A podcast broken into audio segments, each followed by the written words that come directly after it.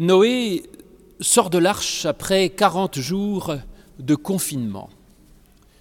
Toute euh, ressemblance avec des situations existantes actuellement serait tout à fait fortuite, euh, mais néanmoins ça m'intéresse de voir comment il va gérer cela. Et vous disais-je, ce n'est pas seulement pour une situation particulière de déconfinement. En fait, euh, Noé se trouve tout à coup avec une très grande liberté.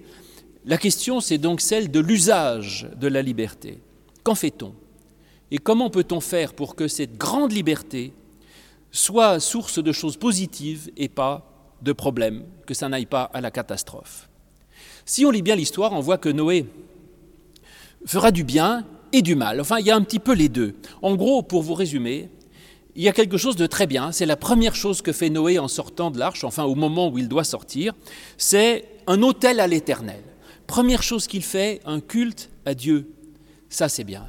Mettre la dimension spirituelle au premier, se recentrer sur les valeurs, formidable.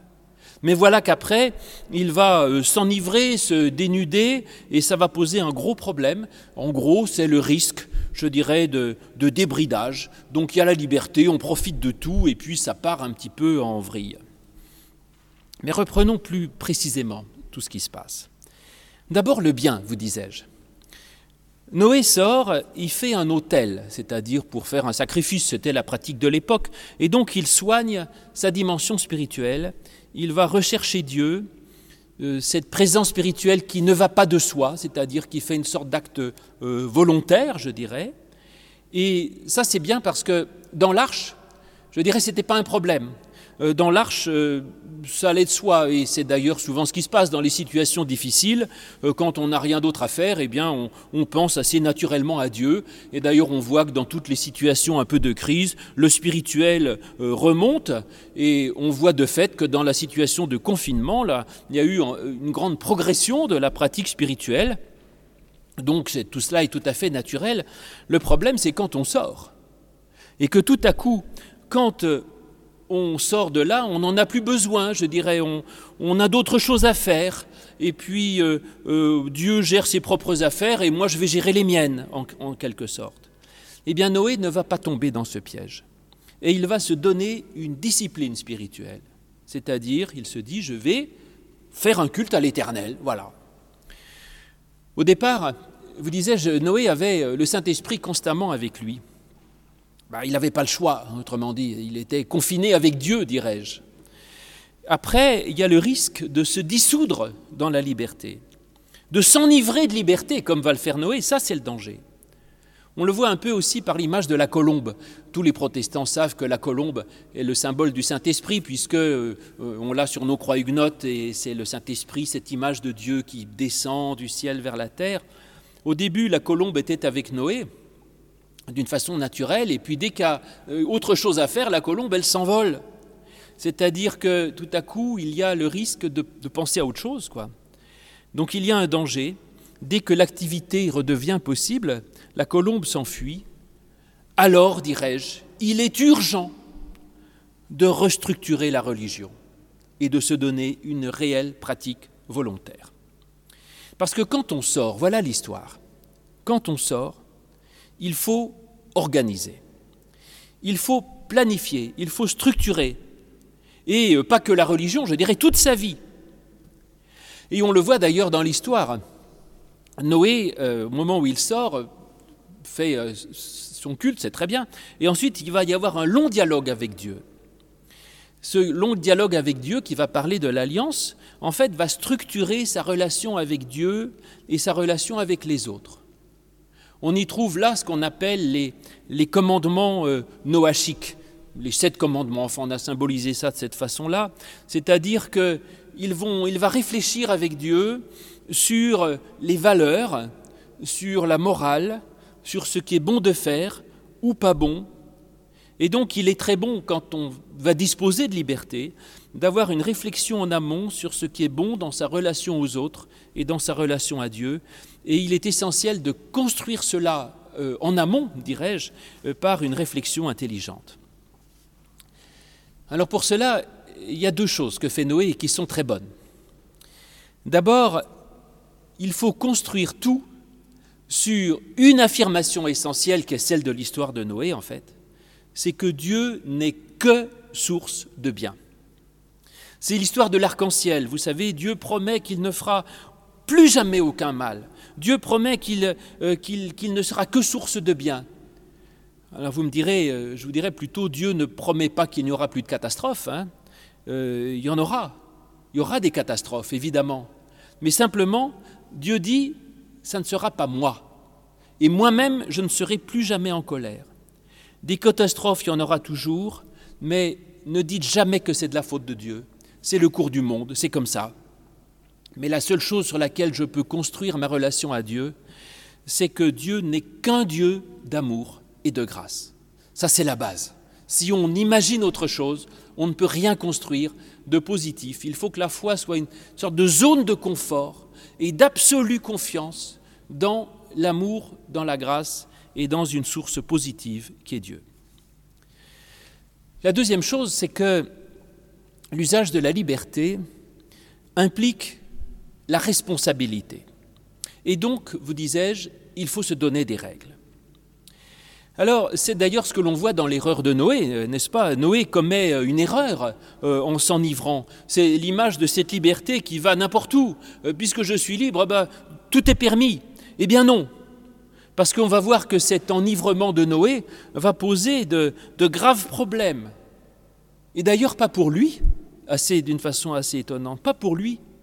C'est son fils Cam qui en payera le prix. Ça, c'est une affaire terrible. Noé va commettre une grande erreur, lui, aucun problème, mais Cam va être maudit. C'est terrible à cause de ça. Et moi, ça me fait penser à une chose, c'est que cette nécessité morale dont je vous parlais de responsabilité, c'est pas par rapport à soi, c'est par rapport aux autres.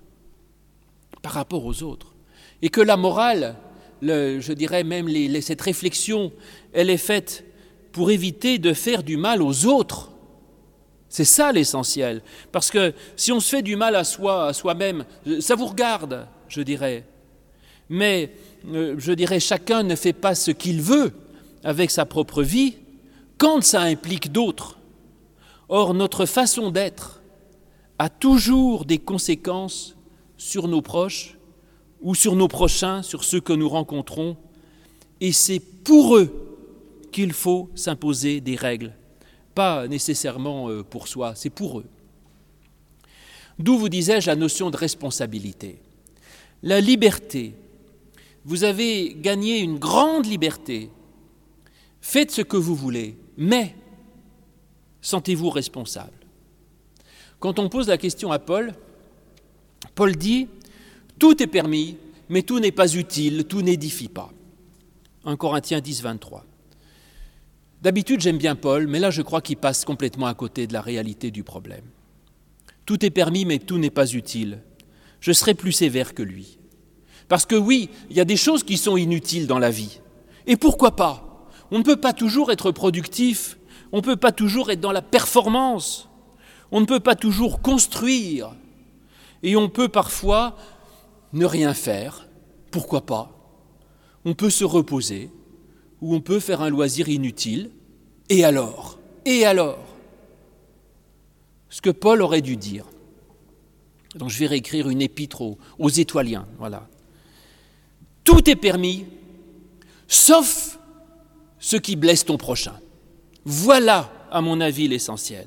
Ça, c'est interdit. Tu ne dois pas faire de mal aux autres. Et on a ça dans l'Évangile, donc finalement j'aime mieux Jésus que Paul sur ce point. Paul, euh, Jésus dit, Malheur à celui qui est une occasion de chute pour l'un de ses plus petits. Il vaudrait mieux pour lui qu'on lui mette une roue de moulin autour du cou, qu'on le jette dans la mer. C'est-à-dire que là, Jésus est extrêmement sévère. C'est une des rares condamnations extrêmement sévères du Christ. Malheur à celui qui fait du mal à l'un de ses plus petits. Ça, c'est la vraie règle, je dirais, de morale. Responsabilité colossale. Donc oui, tout est permis. Il n'y a pas d'a priori, si vous voulez, sur ce que l'on peut faire, pas faire, sur ce qui est bien, pas bien, ce qui est euh, moral ou pas moral. La seule chose, c'est tu ne feras pas de mal à l'un de ses plus petits. Et donc regardons les choses non pas par rapport à nous-mêmes, mais par rapport aux plus faibles, par rapport aux plus petits. Je dirais à nos enfants ou, nos anciens, euh, ceux qui ne pourront pas se défendre eux-mêmes et qui sont en fait les plus petits. Alors Noé ne euh, va pas tout à fait comprendre ça. Et je vous disais, certes, c'était bien de réfléchir, mais il va rater quand même une étape. Hein. Il va planter une vigne. Pourquoi pas? Pourquoi pas? Je vous l'ai dit, on peut bien se faire plaisir. Euh, Dieu ne nous demande pas de vivre comme des moines, encore que les moines boivent du vin. Enfin bon. Alors il s'enivre. Ouais, bon, ça c'est vrai, il n'aurait pas dû. Donc là, je suis très calviniste là-dessus. Hein. Euh, les plaisirs et les joies, d'accord, mais n'abusons pas. Avec modération tout de même. Mais non, le problème, c'est même pas ça. Le problème, c'est que son erreur va lui faire découvrir sa nudité et qui aura des conséquences terribles sur son fils. Alors cette histoire de Noé qui découvre sa nudité, alors là, il y a des pages et des pages et des pages de théologiens là-dessus. Alors, soit on dit, oui, bah, vous voyez, euh, il, a trop bu et donc il a perdu le contrôle de sa vie. Oui, c'est vrai, c'est important, il faut garder le contrôle. Et je vous l'ai dit un petit peu, d'autant plus qu'on est libre, on doit se contrôler et se donner des règles. Sinon, ça part à volo. D'accord. Ensuite, euh, il y a tous les théologiens, et de plus en plus, qui disent, écoutez, euh, moi je dis ça comme ça, mais l'expression euh, découvrir sa nudité dans la Bible, ça veut dire avoir des relations sexuelles avec quelqu'un. Alors est-ce qu'il n'y aurait pas là-dedans quelque chose de pas clair avec Cam et qui en plus sera puni? Ce qui est souvent le cas. Hein. Dans les cas d'inceste, ce n'est pas l'incestueur euh, qui souffre, c'est celui qui a, été, qui a subi la peine. C'est lui. Donc là, il y a quelque chose d'assez vrai. Bon, je ne rentrerai pas dans les détails, ce n'est pas indispensable, et ce n'est pas là où je veux en venir. Troisième sens qui m'intéresse plus, c'est le côté théologique. Voilà. Parce que nu, ça je comprends, moi en tant que théologien, à quoi ça fait référence. Adam et Ève, avant le péché originel, étaient nus. Et après, c'est Dieu qui va leur faire des vêtements pour cacher leur imperfection, l'imperfection de leur nudité. Et donc se mettre à nu, c'est euh, oublier qu'on est imparfait et faire peser aux autres le poids de, notre imperfection. Et donc, toujours garder en tête que nous sommes pécheurs. C'est ce que Noé n'a pas su faire. Il est tombé dans une sorte de délire de toute puissance. Toujours garder en tête que nous sommes pécheurs. Et ça peut nous éviter le principal problème qui est le risque de toute puissance, de se dire je suis libre donc je peux tout. Non, non. Tu es peut-être libre, mais tu ne peux pas tout, parce que tu n'es pas Dieu, et en tout cas pas au point de faire n'importe quoi. Se dénuder, vous disais-je, c'est oublier qu'on n'est pas parfait, et, euh, de se dire oh, je me laisse aller et je peux imposer aux autres tous mes mauvais penchants. Non. Dieu ne nous donne pas l'obligation d'être parfait, mais simplement de veiller à ce que les autres ne pâtissent pas ou pas trop de nos défauts. Et donc ce savoir imparfait, ben, ça va dans le sens de ce que je vous disais tout à l'heure, qui est d'utiliser la liberté en ayant l'humilité, je dirais, de se donner des règles et de se structurer euh, par des, procédures.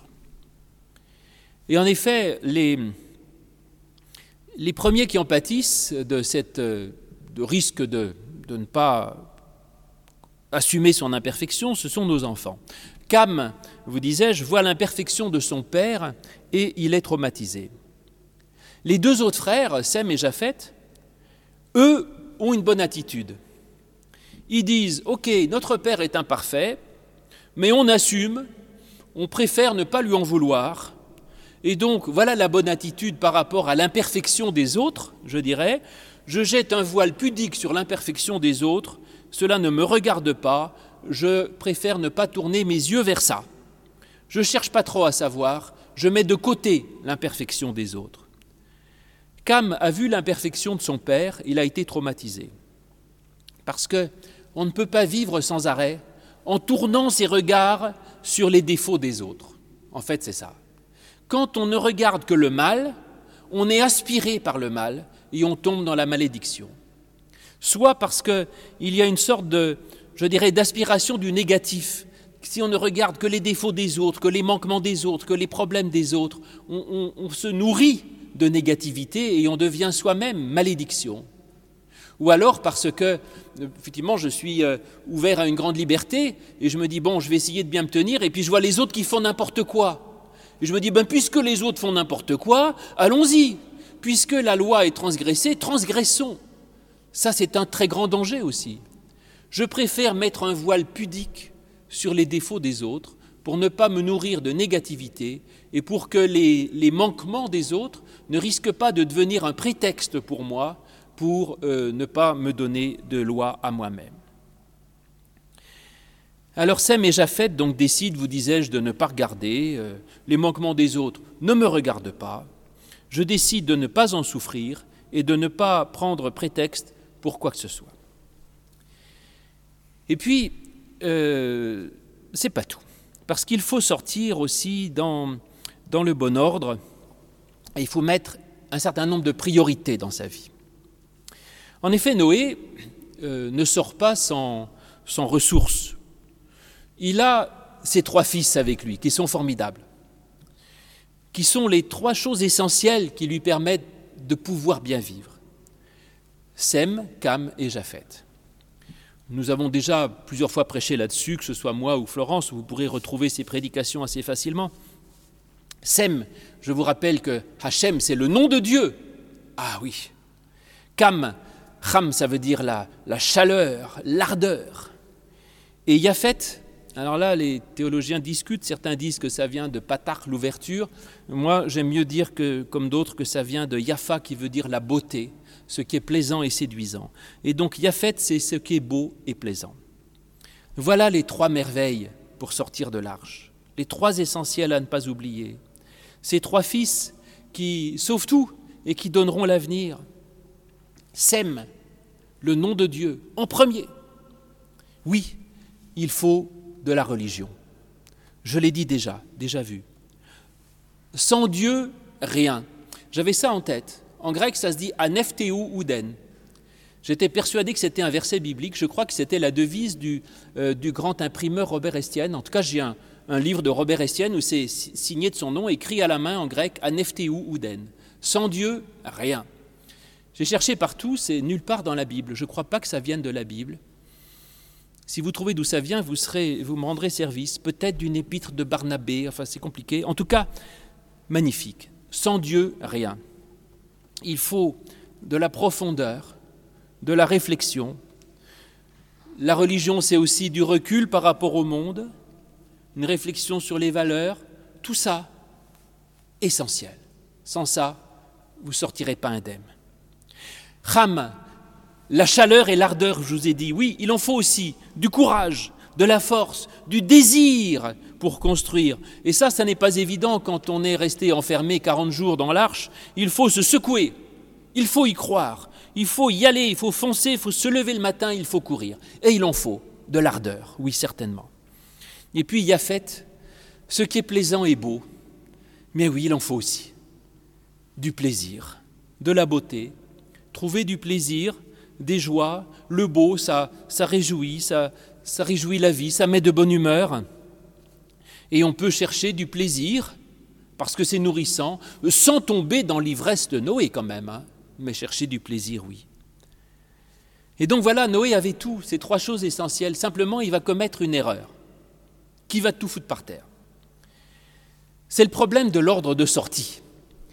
C'est une question qui nous avait été posée dans nos soirées que nous faisons avec Florence et j'avais, jamais vu ça. Je ne sais pas qui nous a alerté sur cette question, qui est une excellente question et je me suis dit, là, il y a un truc. Parce qu'en effet, Dieu dit à Noé, sors de l'arche, écoutez bien, toi, ta femme, tes fils et tes belles-filles. Et un verset ou deux après, il est écrit, et Noé sortit de l'arche, lui, ses fils, sa femme et ses belles-filles. Noé a changé l'ordre. Il n'aurait pas dû. Alors quel est le problème? Le problème, c'est que Dieu demandait à Noé de mettre sa femme en premier. Alors pourquoi? Eh bien, chercher la femme. Le rôle de la femme. Dans la Genèse, une fois de plus, je reprends, c'est facile, on est au début du livre, donc il n'y a pas 50 000 choses avant, hein, c'est pas très compliqué. Dieu, quand il crée l'homme, il lui dit, je vais lui faire une femme qui soit un secours, pas une aide ménagère, hein, un secours semblable à lui. Et la femme pour, Adam sera un vis-à-vis qui lui donnera la fécondité. Et donc la femme, c'est pas la, poulinière, parce que d'ailleurs, euh, je crois que la femme de Noé lui donnera pas d'autres enfants après, enfin, je me souviens plus, en tout cas, euh, je ne crois pas. Mais la femme, dans cette histoire, c'est l'autre qui m'est semblable, mais qui est quand même un autre, et qui fait que dans le rapport à un autre, ma vie devient féconde. C'est l'altérité qui permet la fécondité et le fait qui me permettent de donner à un autre et de sortir de moi-même pour donner la vie. Et donc Noé et sa femme, Dieu l'invitait à vivre justement dans une relation à l'autre avant tout, pour donner. Et la première chose, avant même le nom de Dieu, prends ta femme avec toi, c'est-à-dire soigne ta relation avec l'autre pour que cette relation soit féconde. Et ça, c'est essentiel, hein, de voir chaque chose par rapport à ce que l'on peut apporter aux autres. La première chose à voir, avant même la religion, avant tout, avoir une juste relation aux autres, avant même le nom de Dieu, sinon on tombe dans l'intégrisme, bien sûr. Et de même, je dirais la même chose pour Sem, Kam et Japheth, hein, euh, chacun n'a de sens que si chacun a sa chacune. Tes fils et tes belles-filles. C'est pas tes fils tout seuls, tes fils et les belles-filles. Parce qu'il y a un risque de perversion quand chacun de ces trois est vécu pour lui tout seul et non pas par rapport à l'altérité et euh, à l'attention à l'autre qui donne la fécondité. Sème, je vous ai dit le nom de Dieu, la religion, la religion sans attention à l'autre, c'est quoi? C'est de l'intégrisme. C'est la religion dogmatique. Sans amour du prochain, la religion est une catastrophe.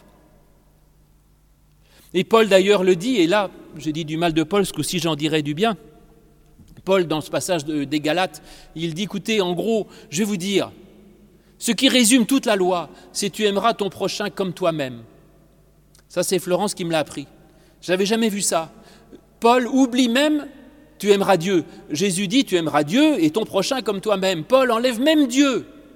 Tu aimeras ton prochain comme toi-même, point.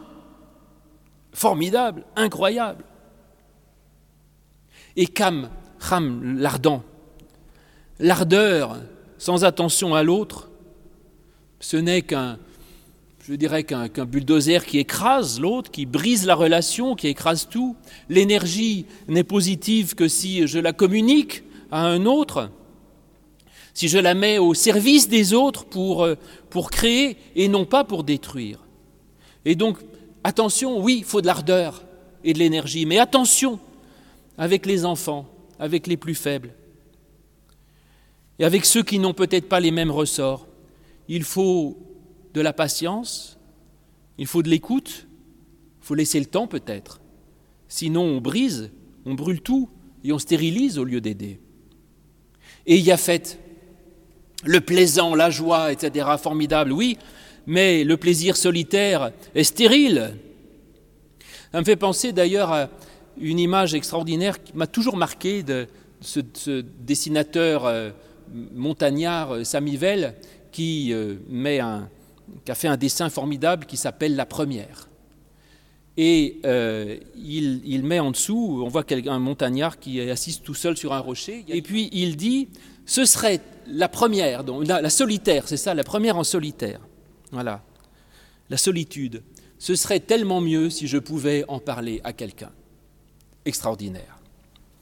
Et donc voilà cette histoire, effectivement, euh, la joie et le plaisir sont bons seulement quand on crée du lien, s'ils servent à créer de la relation et de la fécondité. Et donc si on fait passer sa religion, son ardeur ou son plaisir avant, je dirais, sa femme, c'est-à-dire sa relation à l'autre, alors ce n'est qu'un problème. Et Noé montre ces trois dangers. L'histoire de Noé. Effectivement, privilégier le nom de Dieu, prétexte pour laisser mon prochain derrière, avoir une ardeur qui laisse les autres sur le carreau, un plaisir qui devient le centre de mon plaisir, tout ça c'est pas bon. Mais si on partage tout ça avec l'autre, alors euh, l'autre que moi, alors ça donne la vie.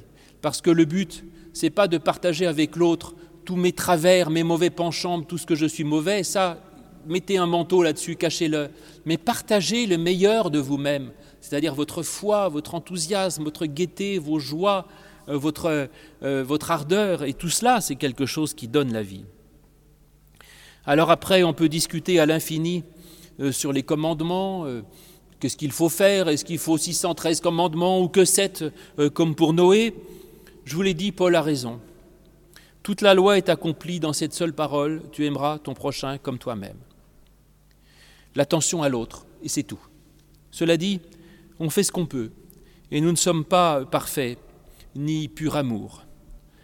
Alors au moins, euh, gardez pour vous ce qui peut nuire aux autres, euh, restez vêtus. Mais comment? Eh bien, revêtez le Christ. Voilà l'antidote aux erreurs de Noé. Revêtez-vous de l'amour du Christ. Revêtez-vous du message de la grâce. Oui, nous sommes aimés, quels que soient nos défauts et nos péchés. Nous sommes aimés, libérés, pardonnés et sauvés par Dieu. Tout est grâce par le don de Dieu. Et c'est cela dont je veux témoigner, c'est de cela que je veux vivre pour rayonner de grâce et donner la vie. Amen.